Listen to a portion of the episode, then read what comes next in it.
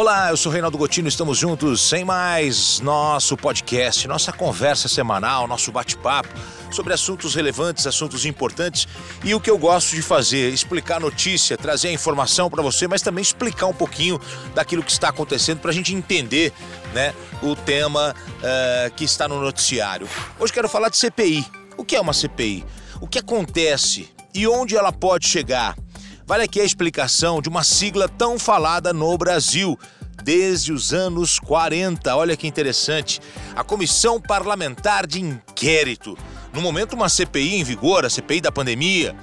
A gente sabe que a CPI é um grupo formado por parlamentares, senadores ou deputados ou vereadores, para investigar e apurar denúncias da existência de irregularidades dentro de um período determinado, mas que pode ser ampliado. Então eu vou falar um pouquinho sobre a CPI para você a partir de agora, explicando aí passo a passo de como é que funciona uma comissão parlamentar de inquérito.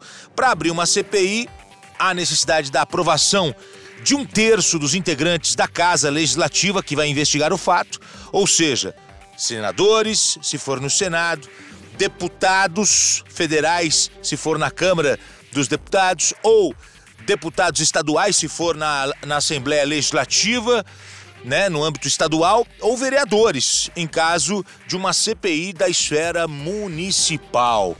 Coutinho, eu já ouvi falar também em CPI mista. Qual que é a diferença? CPI mista é quando uma CPI ela é composta em conjunto pelo Senado e pela Câmara dos Deputados. Né? A CPI mista ela é uma CPI do Congresso envolvendo senadores e deputados federais. E aí ela recebe o nome de Comissão Parlamentar Mista de Inquérito. E aí, nesse caso, além das 27 assinaturas dos senadores, quer dizer, você tem que ter um terço dos senadores, também é necessário um terço dos deputados, 171 deputados, né? É, um terço aí dos membros da Câmara. E aí, Passo seguinte: aprovada uma CPI, escolhe um grupo de parlamentares para conduzir as investigações. Tem o presidente da CPI, tem o relator, que tem uma função importante na CPI, né?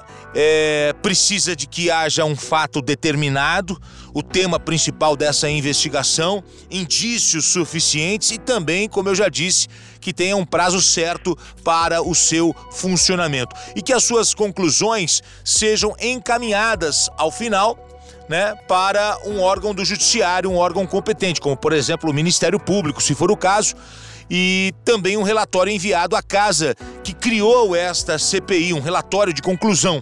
A CPI ela tem um poder que vai além das autoridades do legislativo. A CPI, por exemplo, ela tem poder de investigação, equivalente ao poder das autoridades judiciais.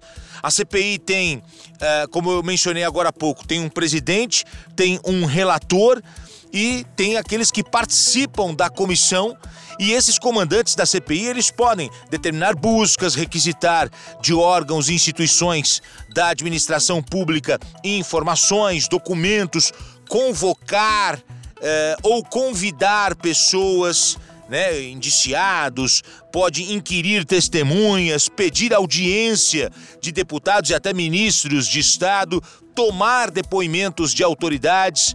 O relatório é, é, produzido na CPI é que vai servir de prova para que os órgãos do Poder Judiciário ao término, tomem as providências. Aí podemos falar de Polícia Civil, Polícia Federal, Ministério Público, né? Que eles possam aí sim é, é, investigar e punir os suspeitos, os investigados. O Brasil já teve mais de 300 CPIs. A primeira foi em 1946. A CPI, vale dizer, não é um formato brasileiro, se repete em outros países. Tem muita gente que fala né, é, é, é, que a CPI, ai, no Brasil a CPI acaba em pizza. Essa é uma visão equivocada que eu acredito que as pessoas tenham. Porque a CPI, é, ela tem muita gente que fala isso, ah, a CPI acaba em pizza. Essa é uma falsa impressão. A CPI ela produz um material que depois de finalizado é levado para um órgão do judiciário, que aí vai dar continuidade ou não ao caso. Nós tivemos CPIs famosas, CPI do futebol, CPI do Collor, que terminou inclusive com o impeachment do presidente Fernando Collor de Mello, CPI dos bancos, tem várias. E, e, tem também vários pedidos de CPI para serem analisados, votados, se aprova ou não. O, a, a, questão da CPI entrar em vigor, colocar uma CPI em campo, é, é, não é fácil. Por quê? Porque uma CPI funcionando na casa, ela requer tempo, gente e acaba interferindo no dia a dia das casas parlamentares. Por isso, muitas vezes, não caminham CPIs simultâneas porque exige aí muita energia das autoridades eleitas, muito tempo, muita gente, e, e, e isso acaba travando o dia a dia da casa que tem votações importantes de projetos que estão para serem pautados. Então, eu quis aqui fazer uma, uma explicação rápida nessa conversa com você sobre o que, que é a comissão parlamentar de inquérito.